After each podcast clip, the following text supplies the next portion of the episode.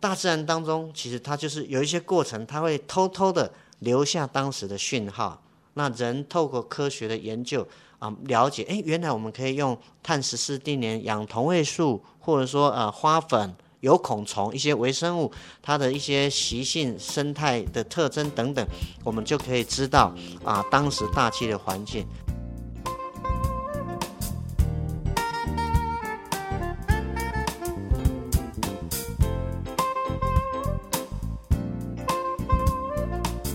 新闻荧光笔帮您画新闻的重点。Hello，大家好，我是 Nancy。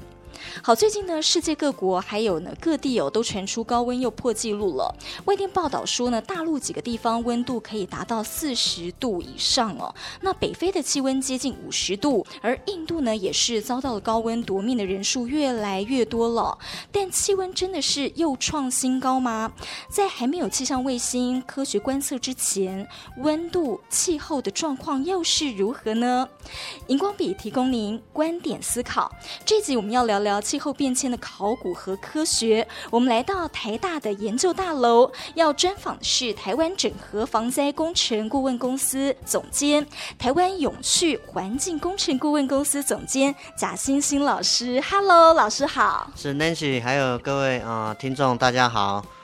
好，老师，我们从一个这个网站上哦，叫呃 The Conversation.com 看到一篇文章，它讲到就说，在过去呃地球还没有这样子的一个卫星啦或者科学的测量之前，哎，其实他们有其他的方法可以做一个科学研究，了解气温跟温度。是啊，确实啊，呃，我们有气象的观测仪器来观测。温度哈，大概没有超过一百多年了哈，所以我们就目前在探讨全球暖化的这个议题之下，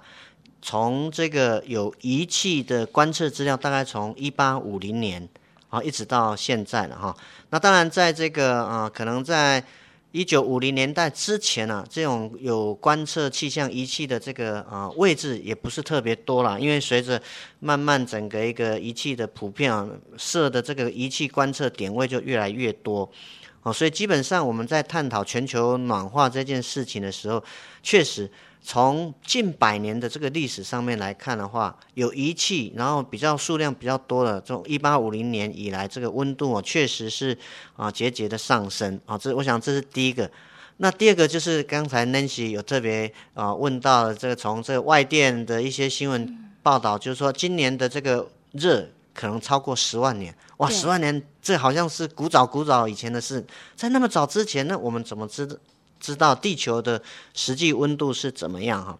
好，所以超过这个，我们从这个温度计的这个发明以前，那我们怎么样去知道，就是说地球的这个过去的历史温度是什么啊？那当然，我们这个时候的这个啊资料的来源哈，它就不是所谓的这种温度的观测仪器哈，所以通常我们会把它称作叫 proxy data，proxy 啊，proxy 啊，我们就叫代理。啊，代理的这个资料，或者是说一个类似的一个温度的一个观测资料，那么这些 proxy data 是从哪些资料可以获得？哦，第一个其实呢，大部分是从，比如说它是根据这个氧同位素或碳同位素啊的定年的方式啊，它可以找出过去的历史的这个啊温度。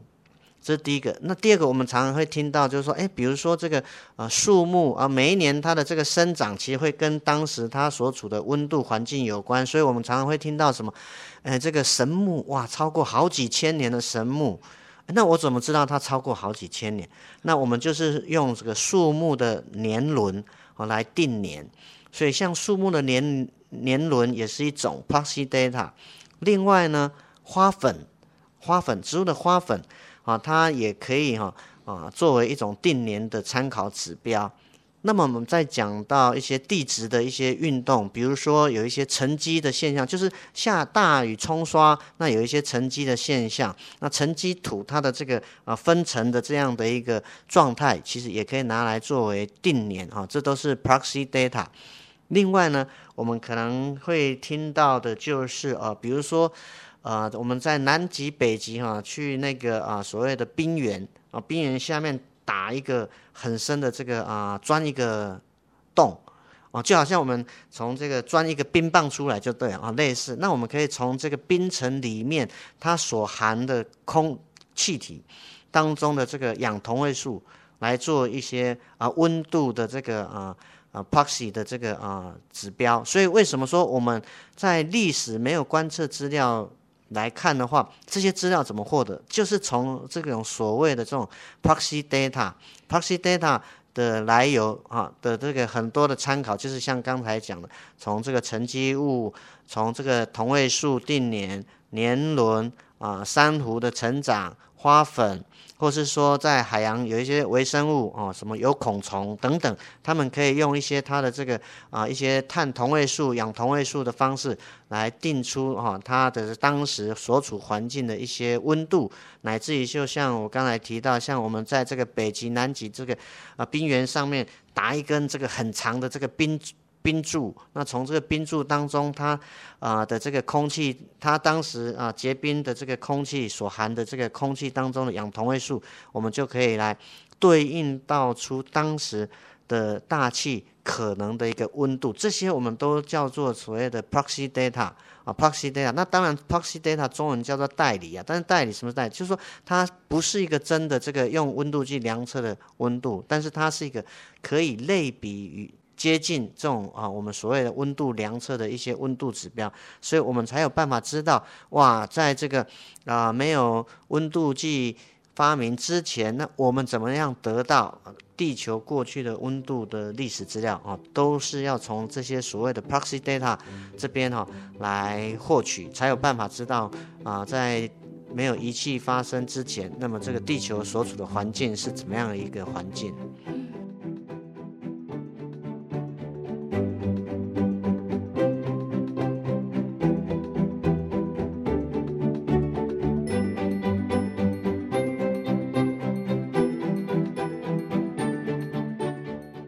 老师，您刚才呃去提到了呃这几个，我们从自然界哦了解说它可能的温度。好，您刚刚讲说冰原就可以了解它的温度。啊、okay. 呃，应我们应该是这样讲，就是说啊、在大自然很多的一些不管是生物的生长，或者说大自然的一些过程，比如说岩石的风化啊、还有冲击啊、就下大雨，它会把泥沙冲击下来。或者是说啊，我们比较容易可以想到，就是说这个树木的年轮啊，当然树木年轮定年它定的更有限，因为它大概就几千年的尺度诶。可是要超过像万年、十万年、百万年时间尺度，它可能就是要透过这种所谓同位素的定年了。所以基本上其实它是，也就是说在大自，我们把它想象大自然当中，其实有一些过程它会。保留当时的一些环境的资讯在这里面。那这些方式我们怎么知道？当然就是从很多科学物理的一些后期的研究才发现，哦，原来我们可以用碳十四、碳十四同位素的定年，或者是说氧同位素的一个定年。所以简单来讲，就是说自然界很奇妙，奇妙到它其实它会有一些自然的这些。物质或是自然的一些过程，它会把当时它所处的环境呢，偷偷的把它藏起来，藏在这些的树木的年轮生长，那个冰层，我们说这个冰山。它每一年每一年的结冰、下雪、结冰、下雪、结冰，它会偷偷的结冰的过程当中，它可能会把当时大气当中的空气，它把它保留在它整个一个结冰的冰层。那么结冰很厚的时候，就形形成所谓的这个冰原。所以科学家就利用这样的一个啊、原理，它把一个很厚的这个啊啊、冰原，它往下打，去钻探勘。钻取它的这个，我们说这个结冰的这个啊，我们说它的这个啊冰柱，把它找出来，然后去分析当时大气的一些成分，那就可以找出对应相对应的一些的当时它所遗留下来的一些啊很微弱的讯息。那这些讯息其实就透露出当时大气所处的一些对应的一个温度的一个状况。其实简单来讲，其实是这样，应该就是说。大自然其实它本身有一些过程，它会保留当时的一些讯息。那我们从很多科学物理的原理，或者是说生物、地理、化学一些沉积的现象，然后我们去解开、去解析、解开当时所残留的一些讯号，哦，所以在这当中，其实确实是需要有一些科学上的一个研究啊。所以，但是对我们一般人，我们的想象就是说，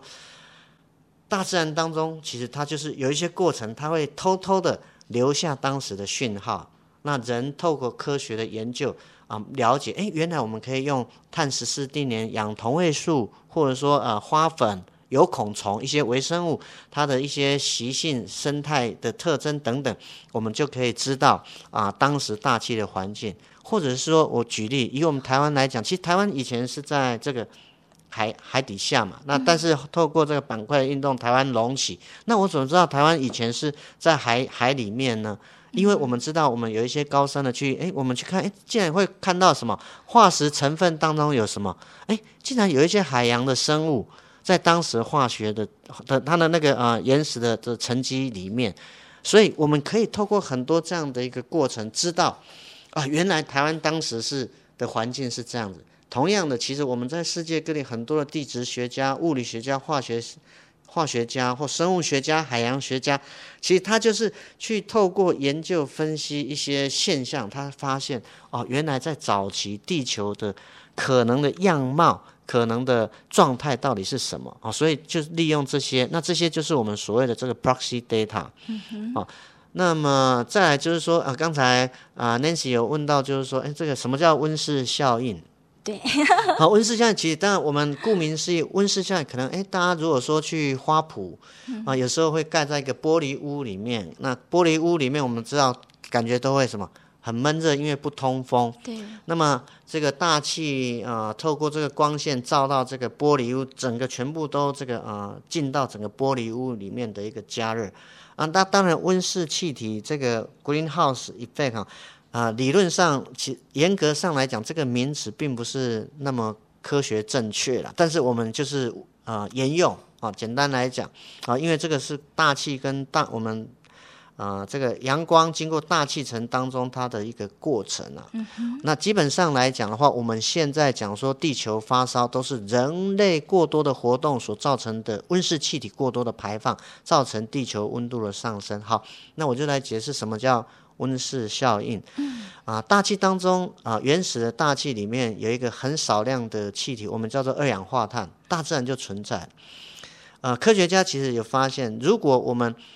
地球的原始大气没有二氧化碳的时候，我们地球表面温度会几度呢？会大概是零下十五度啊，零下会十五，零下十五，就是透过这种太阳的能量吸收的平衡，我们的地表的温度应该是要零下十几度哦。所以本来应该很冷，本来应该是很冷，但是还好，大气当中就是有那么微小小量的温室气体。有这个温室气体，让我们地球的这个平均温度哦，大概就十四到十五度，哦，所以你看这个落差，就造成啊，我们现在整个一个本来可能地球应该是所谓的 ice ball，就是可能是结冰了，整个都结冰，温度很低，十五零下十五度、十八度这样。那但是有了少量的温室气体、二氧化碳，我们地球平均温大概十四、十五度啊，所以让地球成为一个。适合人居的一个现象。那么，这个二氧化碳它有一个效应，它就是大气当中的这个辐射，呃，进到我们地面之后，可能有一些被反射折射，有一些被地我们地面吸收。那么地面吸收的这个呃呃能量就会加热地面，所以地表就会有温度嘛。好，那我们物理以前物理就是说，任何物体有温度，它都会放出什么？放出能量。嗯哼。好，那么地。地球的这个啊、呃，地面、路面、海面，它吸收了太阳光，让地表的温度慢慢上升。上升，它有温度，它要往往外放出所谓的长波辐射，波长比较长，长波辐。那这些长波辐射刚好这种温室气体、二氧化碳啊、甲烷等等，它对这些长长波、啊、特别有兴趣，它就会把它吸收住，吸收住，所以就。你就想象，就是说，好像我们这个温室气体，人类过多的这个活动所排放温室气体，就好像帮地球盖了一件又一件的被子。简单来讲是这样。那换一个比喻，就是说，我们呃冬天天气冷，睡觉的时候，为什么盖被子温度会很高？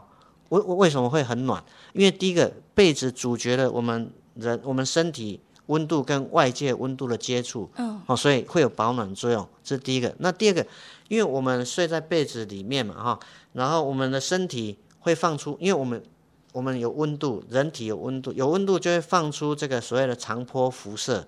那被子又阻绝了跟外面空气，所以这个放出去的这个体热量就刚好在被子当中一直在闷在里面。哦，简单来讲就是这样。所以呢，什么叫温室效应？也就是说，大气当中的这些二氧化碳、甲烷、水、蒸汽等等，它刚好它对我们地球表面所放出来的长波辐射，刚好它会吸收，吸收它又会带来加热，加热这个地面的温度。所以这样反反复复、反反复复，这个就是所谓的温室效应。啊，所以呢，简单跟 Nancy 还有跟各位呃 听众分享，就是说。温室气体都是坏东西吗？没有哦，大自然原先存在的这些温室气体，二氧化碳、甲烷，其实它很重要，因为没有它，没有它，地球可能会冷得要命。有了它，地表温度才会接近这种十四、十五度这样，这么适合人类居住。只是现在的问题是，因为我们很多的人类活动，汽机车的排放，啊、这个能源产业排出过多的二氧化碳等等。让大气当中原来很少量这些温室气体，本来可能是三百五十 ppm 啊，就是很微量，慢慢增加到四百多，像目前在四百三十几、四百四十几，就温室气体的量越来越多，那就变成这种有好像我们帮地球的被子越盖越多，一件一件一件的盖在地球表面上，所以你想想看，冬天你。棉被越盖越厚，越盖越厚，看你会不会热，因为会越来越热嘛，类似的一个道理。所以说这个温室效应，简单来讲是这样。那么目前我们在讲说这个气候的暖化所造成的原因啊，就是人类过多的温室气体排放啊，造成地球的温度节节上升啊，这个是一个恶性的一个循环。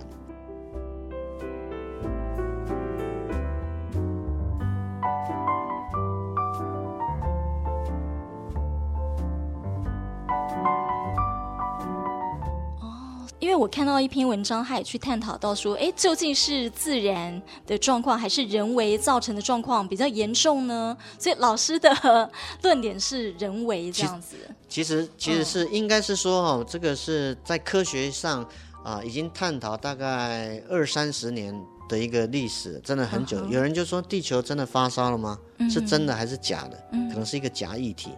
那么在像一像我在念博士班的时候，大概一九。啊，九零年代左右，那时候其实大概不到三成跟四成的一些科学家，他认为地球发烧这个是一件真实已经发生的事情。但是慢慢随着这个 IPCC 国际气候变迁的一个联合委员会，其实他召集很多科学家在做分析研究，每隔大概五六年发布一次的这个气候变迁的评估报告。那么最近一期是第六份评估报告，其实大概已经很可以确定了，为什么地球的温度节节上升，这个真的是人类过多的活动所造成温室气体的排放，造成地球温度的节节上升。那当然，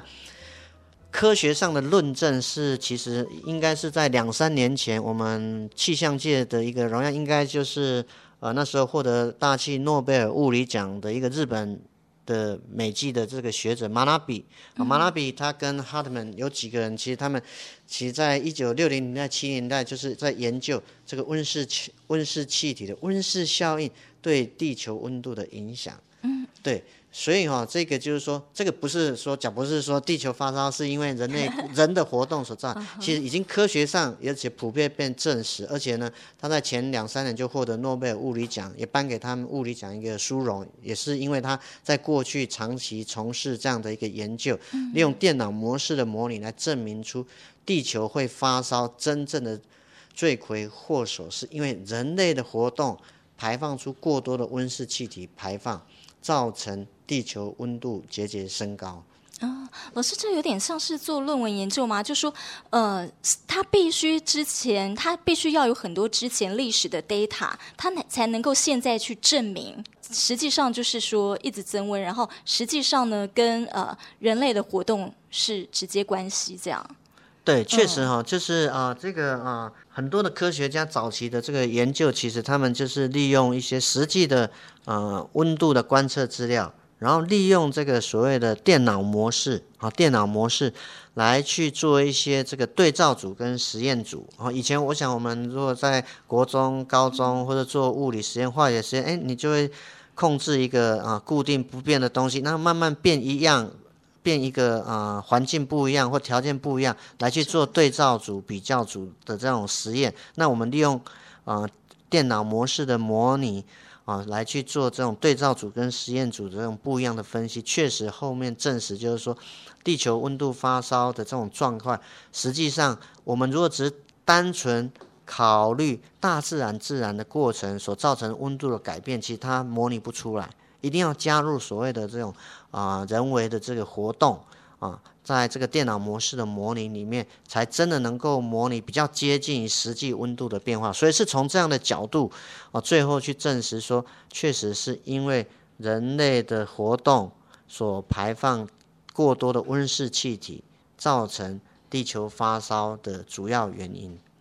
您刚讲到对照组跟实验组，就想到说，呃，之前像比方说，呃，疫苗实验好了，就是说，呃，他们也会拿，比方说同一个这个病毒，好，呃，或者是因为大家之前在讲说打了跟白开水一样，对对对，对，对，对，盲测，对，他就是也是有对照组这样，我才能知道说，哦，你在同一个环境，然后呢，呃，或者是你在不同的环境，但是你。接触到同样的病毒，那你可能会产生的状况之类的这样子。嗯嗯嗯。对，那如果我进一步请教，就说好，那你拿过去的这个地球的一些资料，然后跟现在的可以举例吗？好，呃，就是说，如果我们啊、呃，因为我们是广播节目嘛，啊，嗯，但如果说我们去把从一八五零年以来哈，一直到我们就算到去年啊，二零二二年全球的年均温的温度的历史变化。啊，然后我们把这个历史变化找出来，然后呢，利利用这个电脑模式的模拟哦，做一些啊对照组、实验组的方式。那么对照组，我们可能就假设呢，我让电脑模式里面呢，它只有自然的过程会去影响温度。那自然的过程有哪些会影响温度？那有时候我们在比较长期，我们会听到什么？有一些天文的因素啊，太阳的这个啊旋转的轨道，太阳自转轴的倾斜等等啊，这些都会影响地球的温度。这是自然的过程，它的时间周期比较长，这万年、十万年。这是第一个自然的所谓天文，太阳跟地球的距离关系，自然过程放在电脑模式里面里面。那第二个。火山喷发，我们听过火山喷发也会，因为它这个如果要看它的喷发高度了，如果喷的比较高哈，那它也会让地球温度降温。那自然过程当中，可能还有一个我们比较注意的，就是声音现象、声音反声音现象。我就保留这个电脑模式模拟有这个自然的因素，然后让它去模拟一八五零年一直到二零二二年的温度变化。早期我们可以看到它模拟出来的这个啊，用这个自然的因素，在这个后面哈，所以大概一九八零年代之后，我们地球温度上升比较明显的时候，它在后面如果单纯只靠这个自然因素，其实没有办法抓出模拟出来，在我们地球温度上升的这样的趋势。好，那再来怎么样加入这种所谓人的活动？人的活动当然在我们来讲的话，就是。啊、我把大气当中的这个温室气体、二氧化碳、甲烷、水晶等，让它的这个量增加，这就是人类的活动。因为像我们，比如说人类活动当然有很很多啊，但是我们啊、最后把它总刮成就是说，它造成温室气体的排放太多。那我们就在电脑模式模拟里面呢，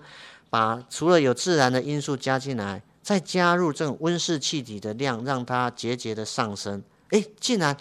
有自然因素加上这个啊人为的因素，最后才能够模拟出来这个结果，才跟实际上温度的这种变动非常非常接近了啊！所以基本上我们就是利用这样的一个概念，对照组、实验组的方式啊，最后来得出这样的一个结论：确实，地球发烧。最后的这个真正的元凶啊，就是人类过多的活动所造成的这种温室气体排放量增加，造成地球温度上升。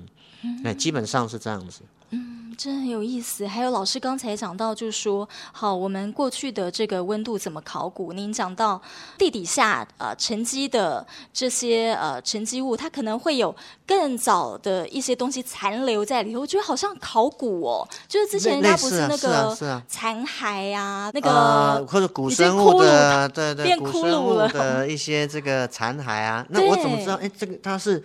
多少以前年代了？对，那他就用他碳十四去定年，啊、哦，他就是用一些科学方法，哎，能够找啊，他大概是多久多久以前的这个啊、呃，这个啊、呃、时代的这个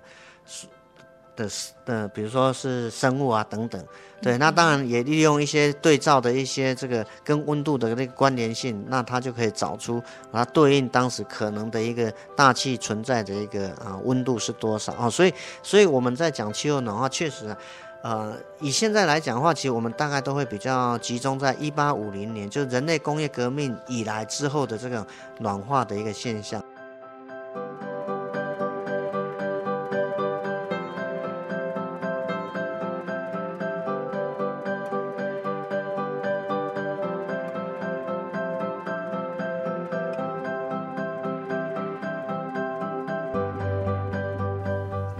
好，听起来呢，在有温度计卫星观测之前的气温气候是怎么样来估计哦？科学家依靠储存在各种自然档案中的资讯，像是海洋底部的各种生物、沉积物来进行分析的方法，跟考古遗址、人类遗骸的研究方法，诶。还蛮像的，地球高温破十万年来的记录吗？从地质时代来看，过去古气候曾经比现在还热吗？格陵兰岛为什么叫 Greenland 而不叫 White Island 呢？而强声音的袭击，天气会越来越热吗？新闻荧光笔提供您多元的观点思考。下一集我们还要来听听贾欣欣老师聊气候变迁的考古与科学。我们下集见。